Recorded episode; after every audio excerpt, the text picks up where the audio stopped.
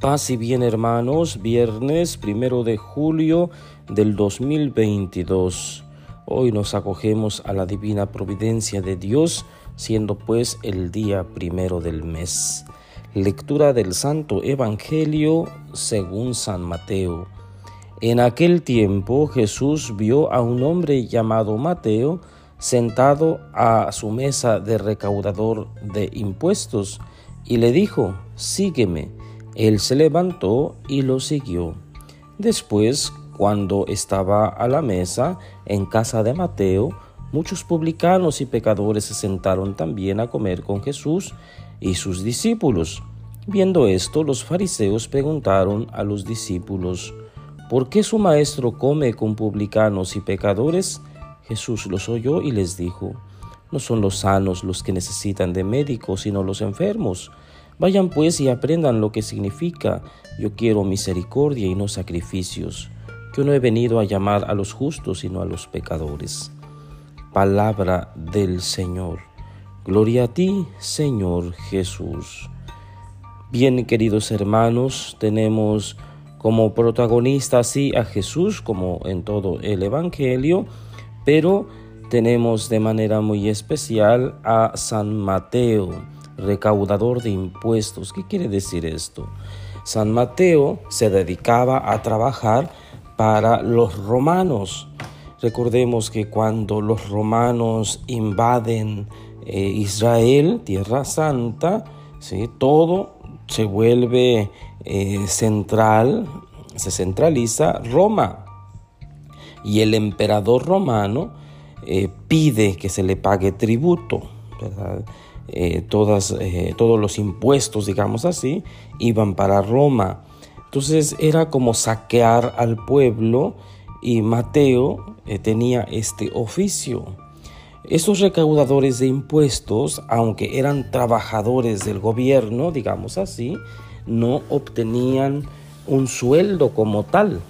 Entonces los beneficios no eran tan provechosos, digamos así, ¿no?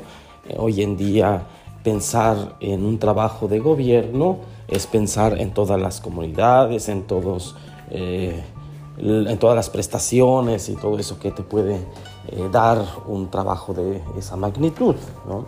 En aquel tiempo no era así. Por lo tanto, los recaudadores de impuestos obtenían su sueldo robando robando a la gente, les cobraban de más para que eh, obtuvieran, eh, obtuvieran pues el sueldo. Entonces de esta manera eh, ellos vivían, por lo tanto eran mal vistos en la comunidad, en el pueblo. Eran personas, digamos, contrarias a la religión y contrarias al pueblo, porque estaban de alguna manera eh, sacando provecho de una situación que aquejaba a todo el pueblo. Bien, este es el contexto, ¿sí? Y Mateo, pues, era una persona este, no grata, digamos así, en el pueblo. Y en, en medio de esta situación, Jesús lo llama. Y lo llama justamente desde este lugar, este lugar de maldad, de pecado, y Jesús lo rescata de allí.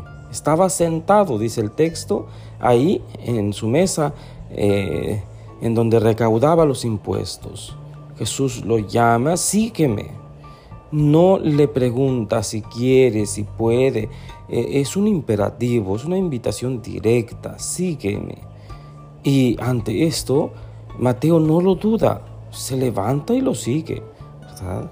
Esta disposición tan tremenda de Mateo eh, tiene mucho que decirnos a nosotros, los cristianos de hoy en día. Es difícil eh, en la actualidad encontrar cristianos con una profunda vida espiritual como lo hace Mateo. Mateo pues nos enseña el día de hoy a ser eh, fuertes, a ser decididos, a levantarnos y a seguir, a caminar, a no detenernos, a no cansarnos, porque también Hoy podemos respirar un ambiente de cansancio espiritual. Nuestros cristianos están cansados de ir a misa, cansados de rezar. La pandemia nos ha aflojerado en este campo. Ya no queremos ir a misa, queremos seguir viendo la misa por la televisión o escuchándola en la radio. Y esto no es posible ya. Tenemos que ir a misa de una manera presencial, tenemos que confesarnos, debemos comulgar a nuestro Señor. Y bien, pues de Mateo aprendemos pues esta disposición, esta prontitud y alegría en el seguimiento. Y enseguida el texto nos manifiesta em, la inconformidad de los fariseos y de algunos otros seguramente porque Jesús estaba hablando, estaba comiendo, estaba compartiendo la vida con los pecadores, con Mateo y con otros publicanos. Eran llamados publicanos los pecadores, ¿no? Pecadores públicos. Entonces, em, dice el texto que Jesús estaba compartiendo con ellos y entonces eh, los fariseos por allá preguntaron, ¿por qué su maestro come con publicanos y pecadores? Y entonces empieza la catequesis de Jesús.